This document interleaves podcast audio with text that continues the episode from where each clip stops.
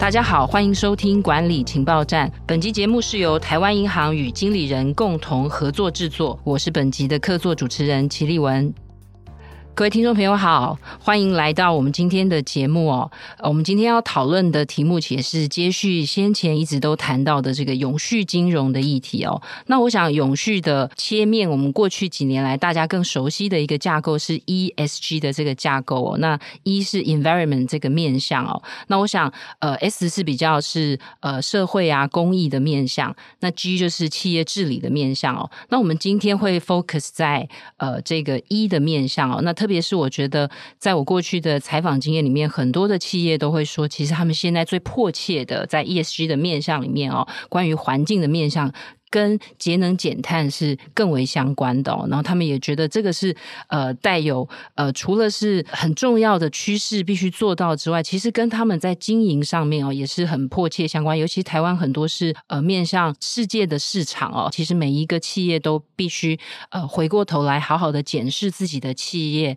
在呃这个气候变迁的大的趋势底下，是不是能够符合未来不只是呃台湾政府的相关规定哦，而且是世界各国的法规哦，都趋于严峻哦，所以，我们今天要讨论的这个主题，比较是针对在过去几年来哦，就是大家会日渐感受到的，就是气候风险或者是气候危机哦。过去我们可能更多的讨论是气候的变迁，可能我们会看到呃北极熊底下的那一块冰山可能越来越小了哦。渐渐的，我们就会发现说，哦，气候变迁这个词在每一年的年度的时候，会慢慢它的讨论变成气候的危机，变成气候的风险。所以呢，其实根据世界论坛发布的二零二三年全球的风险报告哦，呃，就指出未来十年内的十大风险里面哦，气候环境面向的风险就占了六项哦，其中又以气候变迁减缓失败哦这件事情列为近期或是未来十年内的首要挑战哦。所以我想这个是企业都必须面临的状况哦。那我们台湾的金管会在公司治理的三点零永续发展蓝图里面，它也有五大的主轴哦。那其实也是考量到国际越来越重视气候相关财务揭露规范哦。这个是一个专有名词，它简称是 TCFD 哦。那我们也在二零二三年都要求上市贵公司必须在公司内部的 CSR 或者是 ESG 的永续报告书上面揭露相关的风险哦。所以表示说，这个其实是呃，我们其实是因应可能是世界的，或者是我们台湾政府的相关的法规，企业可能在这个气候相关的资讯揭露都必须做得更好。所以，我们今天其实会把呃，我们今天谈的永续金融的这个主题，把它 focus 在这个气候相关的财务揭露这个主题上面哦。那我们也一起来分享，就是这个气候的危机或是气候的风险，跟我们企业经营上面。有相关的风险管理，呃，有哪一些相关性？我们企业又可以怎么做到？那我们今天很荣幸邀请到的是两位专家哦，因为这个主题相相对很重要又很困难，所以我们一定要邀请到专家，用最浅白、最生动的方式来跟我们一起探讨气候变迁的相关议题哦。那首先我们介绍的是台湾经济新报的协理方顺义，方协理。那我们跟听众朋友问声好，大家好，我是方顺义。台湾经济新报其实我们好像是蛮，就是台湾蛮知名的这种调研呃咨询机构。我们每次要做报告、做调查的时候，都会跟台湾经济新报合作。接下来我们第二位讲者是台湾银行的风险管理部副理赖妍静，赖副理你好，跟我们听众朋友打声招呼。大家好，我是妍静。好，那我也跟着称妍静喽。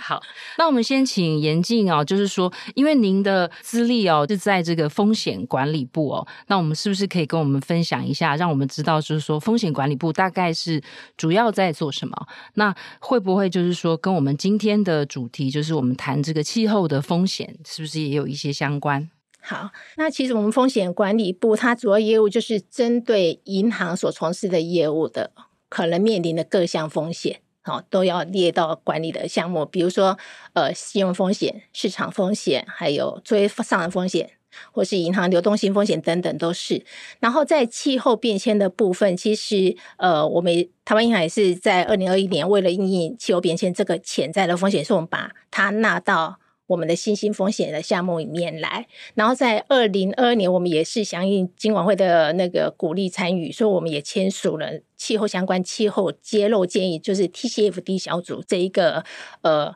架构来揭示我们台湾银行在对于气候相关的资讯。然后，所以我们风险管理部是 TCFD 小组的秘书单位，也就是我们就是在协助执行气候变迁的风险管理的相关的工作。所以，其实严经副理这个工作，因为我刚刚有看到，就是说新兴风险，就是这个等于是说气候变迁，在您的工作就比在很长的经历里面，关于这个气候相关的风险，其实是比较新的业务。对，其实如果就旧的版本来讲，其实。也许我们以前习惯的天灾，比如台风、嗯、地震、啊、土石流造成的伤害，其实也算是气候相关的。以前这一类的风险会列到作业风险里面去，啊、也就是它是属于呃，我因为天灾所造成的损失，嗯、所以这个在银行里面本来就是属于作业风险的一部分。但是这几年其实气候变迁这个议题已经越来越大、越来越广，它其实已经变成是你要如何去因应。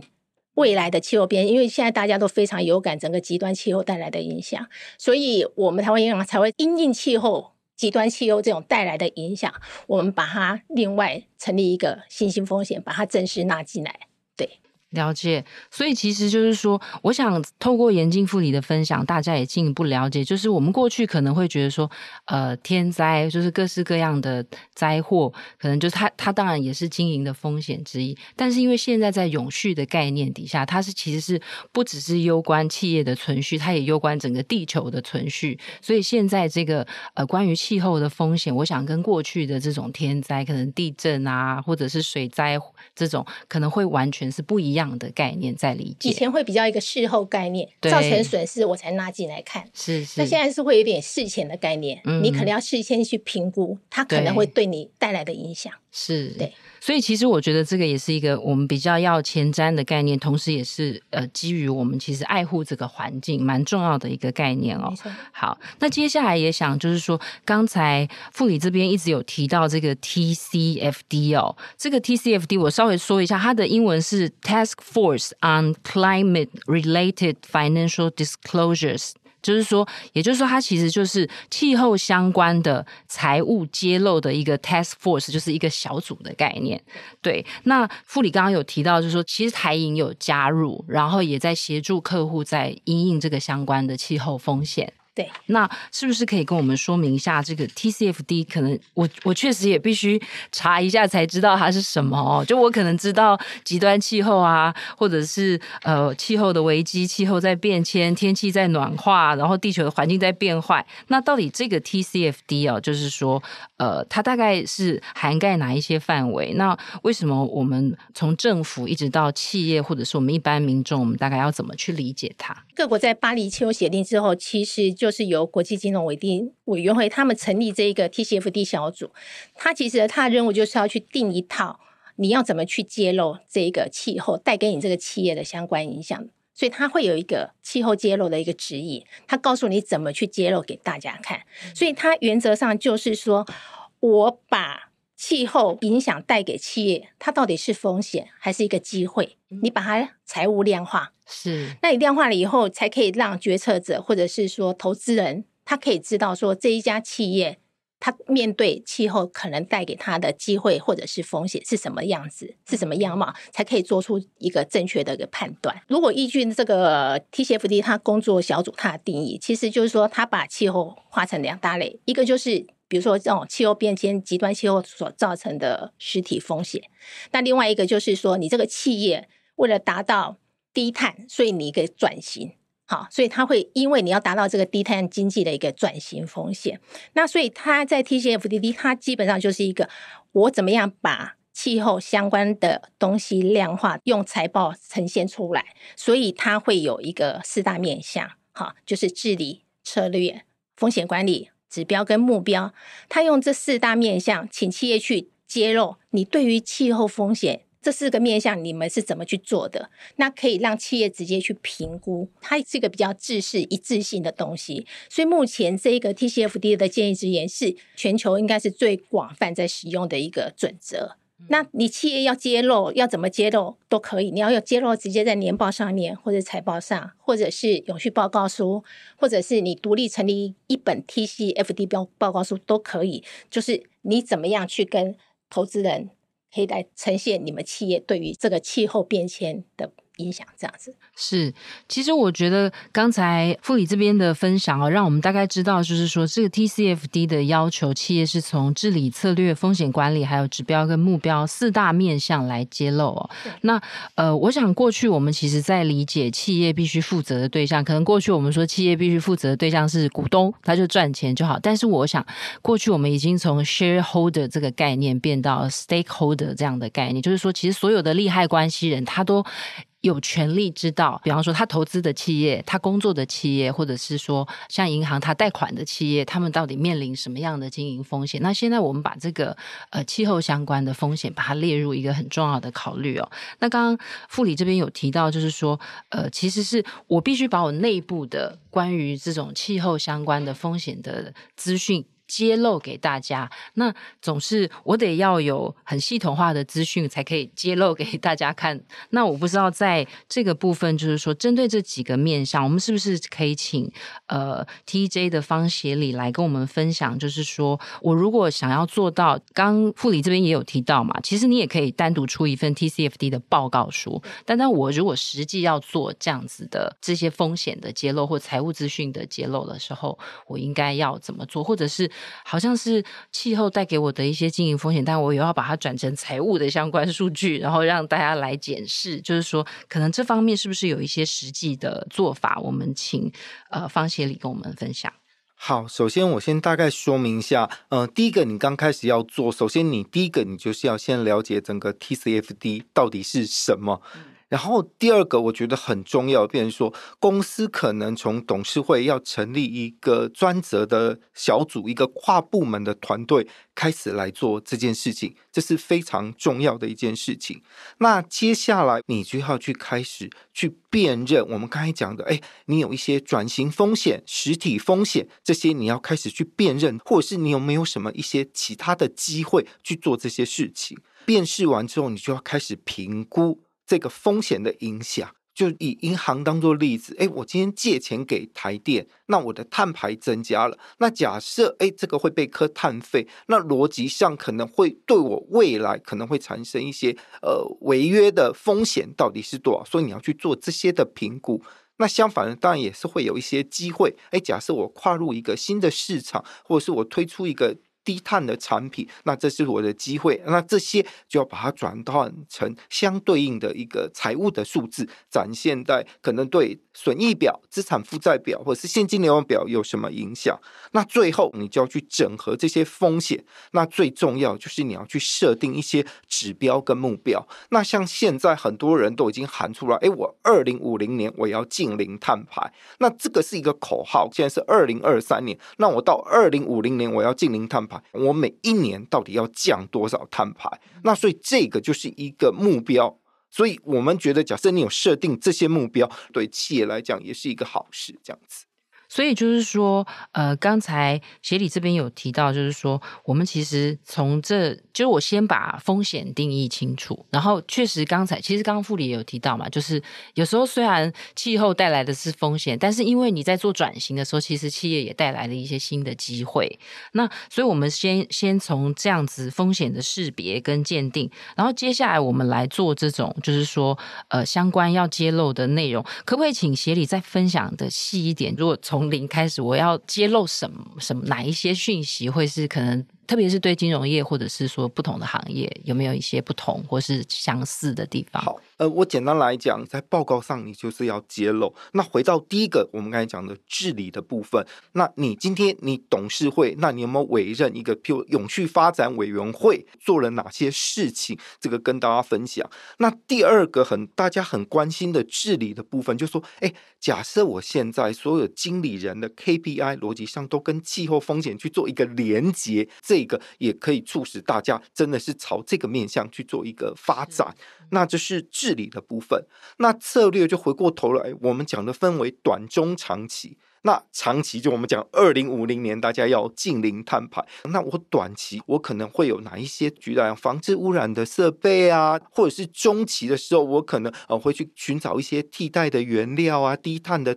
的原料来去做一些改善，这样子。那风险管理在转型跟实体，我有做哪些的因应？那我至少知道它对财务报表造成什么影响。那最后就是你到底定了哪些指标跟目标？那你达成的状况是怎么样？那可以跟所有的报表使用者去做一个分享，这样子。是，所以因为像我现在看到很多的企业，他们会呃成立那种企业永续发展委员会，然后也蛮长都是由 CEO 来担任这个主委或是这样的角色，所以这样子其实也算是做到 TCFD 里面蛮重要的一个面向，它也是一个重要的指标。对对对对对。啊好，那接下来就想接着问问协理哦，就是说，因为刚刚您有提到，就是说，其实企业因为他在揭露资讯，他就要可能呃先设定目标，然后再提出一些具体的做法。因为像现在台湾确实已经有很多企业在永续。发展上面其实已经很很努力的在做，然后也都很有成果。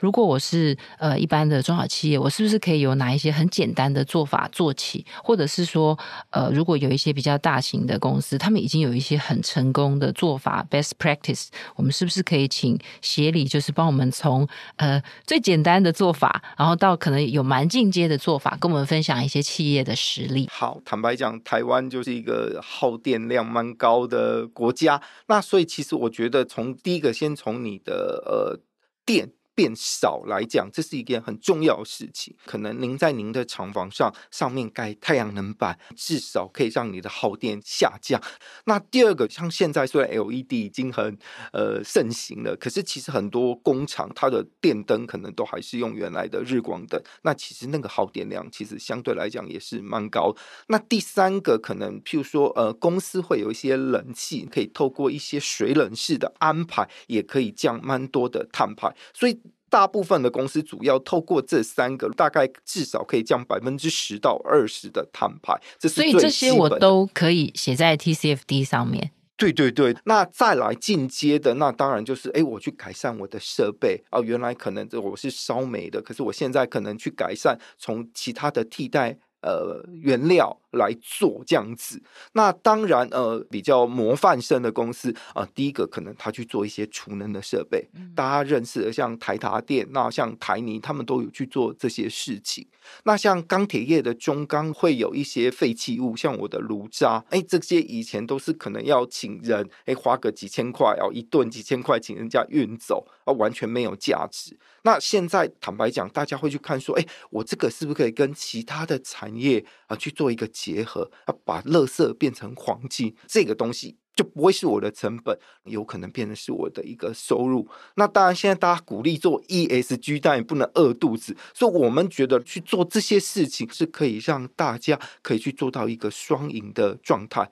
那当然更更棒的当然是说，哎，举例像现在很多大家开始去做一些风力发电。哦，或者是呃地热发电这些，那所以我们觉得，假设您有余力再去做这些，我们觉得对整个地球来讲都是一件好事。这样子是刚才其实协理提到，就是说做 ESG 不能饿肚子。我想这个其实也是很多企业现在在推 ESG，其实很关注的面向，就是说呃我不能只是一直投钱下去，所以其实可能也会牵涉到我们刚刚一直在讲的，就是说其实我们在推这个 TCFD，或者是我们在在意这个气。气候相关的议题，其实气候有时候是实际造成的风险，那还有一个是转型的风险，所以我们才会说，有时候是危机也是转机嘛。就是说我企业在推这个 ESG，或者是呃关注这个气候相关的议题，虽然是外在的。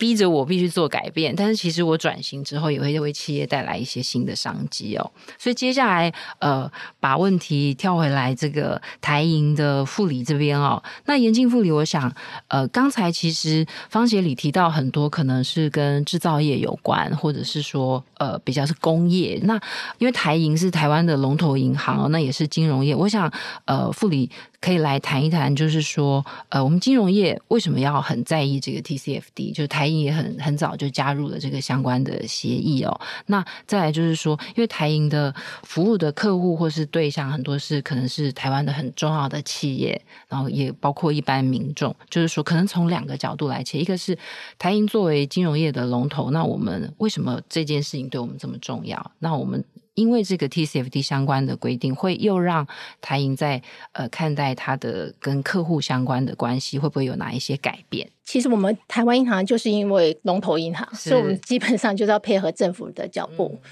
那我们台湾已经就是已经有明定的法规，就是二零五零就是一个禁零的一个境界了嘛。嗯、那所以在这部分，我们当然就是要。从本身先做起，我们所以我们台基本上就是说，我们可能对于自家本身的一些公务车啊，或是照明设备、空空调，只要是老旧耗电的，全部都汰换成绿电省电的部分。然后对于呃以金融的角度来讲，就是说我今天银行我要怎么样让其他企业也是可以做到二零五零的净零碳排的这一部分，那我们要怎么去推动他们？所以我们就会在业务端我们。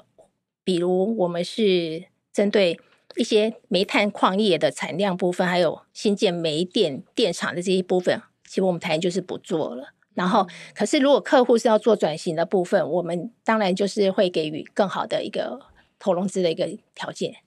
哦，所以就是说，其实等于是说，这个 TCFD 的协议，它。也会影响台银在可能，比方说借贷啊、放款或是融资部分，我们其实都会给予相关的呃优惠，或者是更加的支持他们。对，就是说，当今天这个企业它会因应政府的二零五零的一个减碳的路径，它有一些因应的措施，那我们会把台银就把这一部分把它纳到我整个授信的增审的一个条件，嗯、你配合的越好，我台银给你的加减码的优惠就会更好。是。嗯那呃，副理这边可不可以接着举个例子？就比方说，是不是呃，就是说，因为您在您实际的业务里面，因为我想这个其实对于我们的听众朋友里面，他如果是说，其实他因为其实企业跟银行本来就是互动很密切嘛，它是很重要的资金来源。台银在这个 TCFD 的相关，就是说这个纳入了企业的风险考量之后，那。台银这边是不是有一些例子可以分享？就是说，哎，其实你把这个相关的做的蛮好的，那我们台银可以有更更多的协助或是辅助。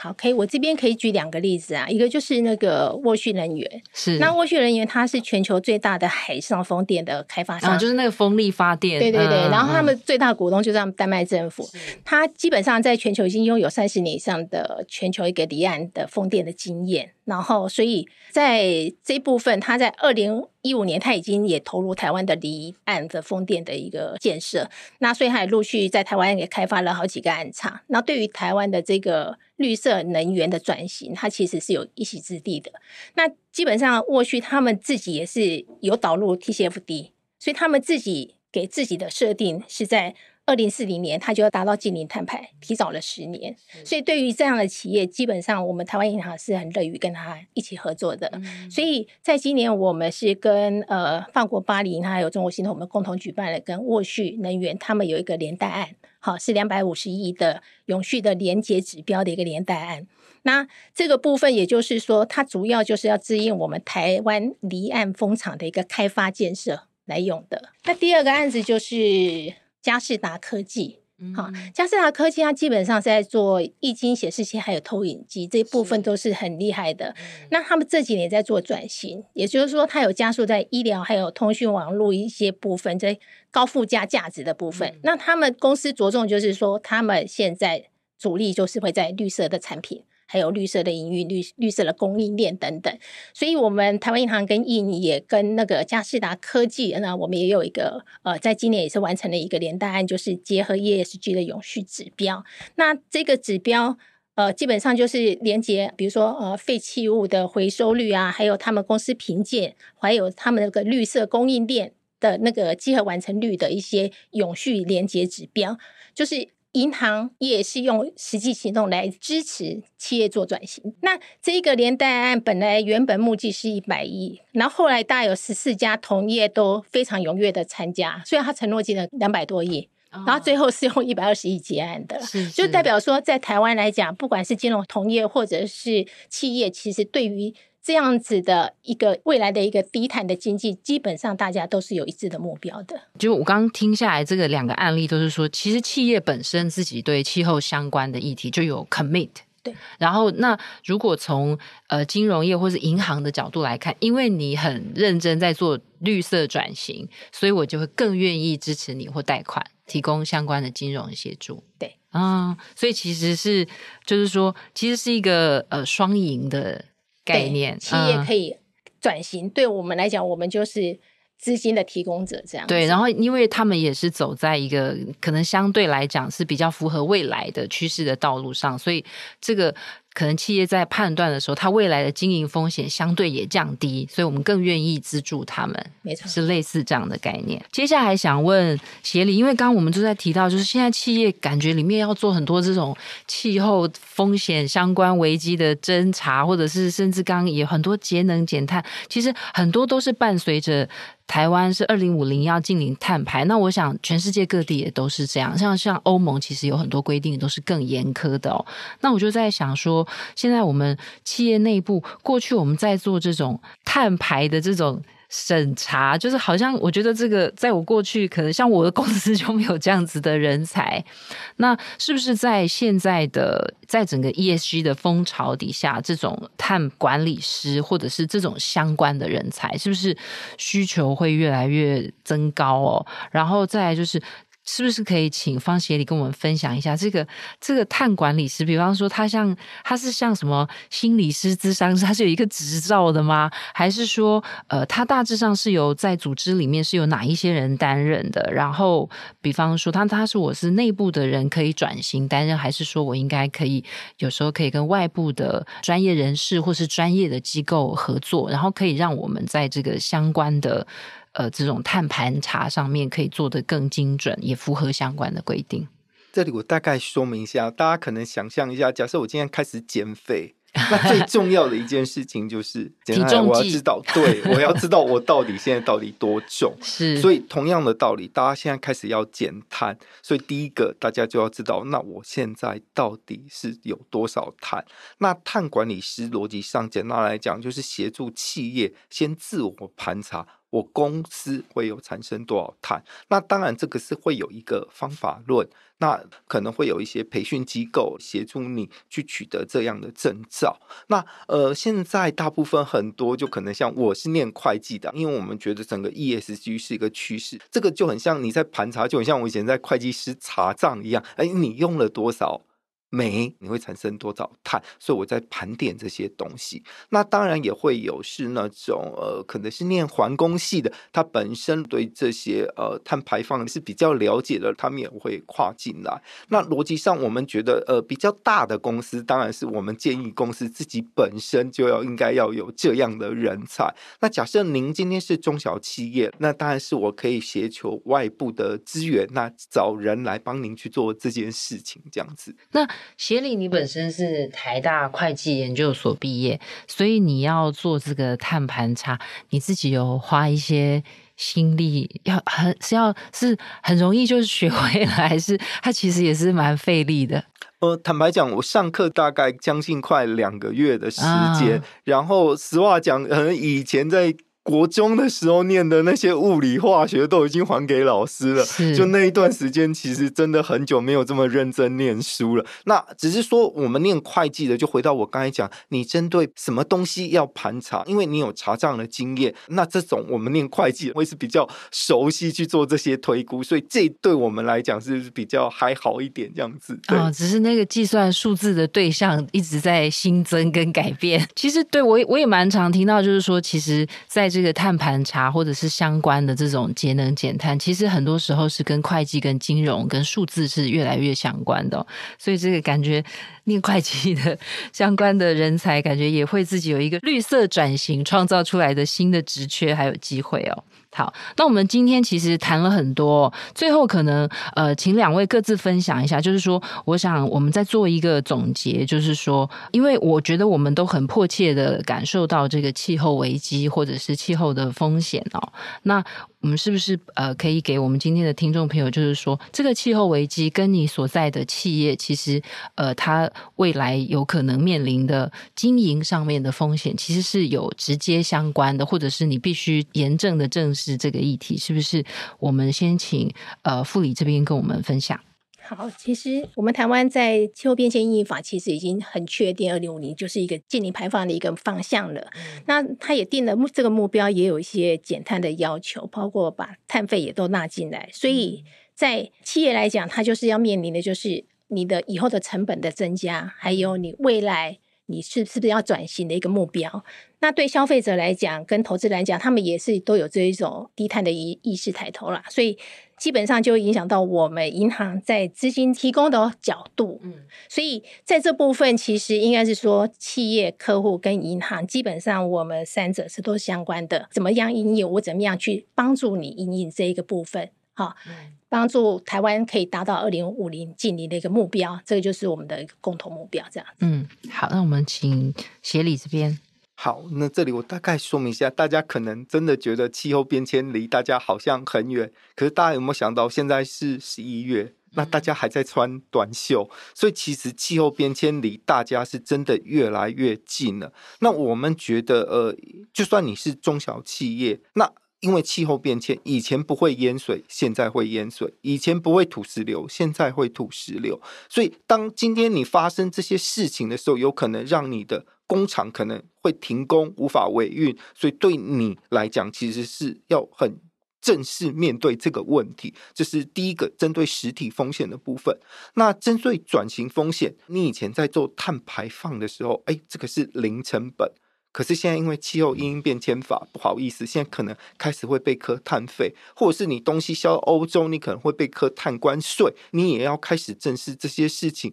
那么不然，诶，我以前是赚钱的，结果现在碳费被课了之后，可能获利下降，或者是甚至产生亏损。所以，我们建议所有的公司现在开始真的都要开始面对这个气候变迁的问题。好，我们非常谢谢今天的两位来宾哦，跟我们分享了呃跟气候相关的这个，特别是 TCFT 这个协议哦，对于呃企业自身，就是说我们其实应该要呃把这个自己在气候相关的。呃，这个风险把它盘查清楚。那当然，从台湾银行或者是金融业的角度来看，当一个企业它很严肃而且很认真的来面对。气候变迁所带来的对于企业所处的环境的实体的风险，实体的风险就是我们可能对啊，像刚才协理提到的嘛，就是你有可能土石流，有可能淹水，有可能我们现在那个十一二月还在穿短袖走在路上还满头大汗的这样子的，它将来其实都有可能对我们的企业造成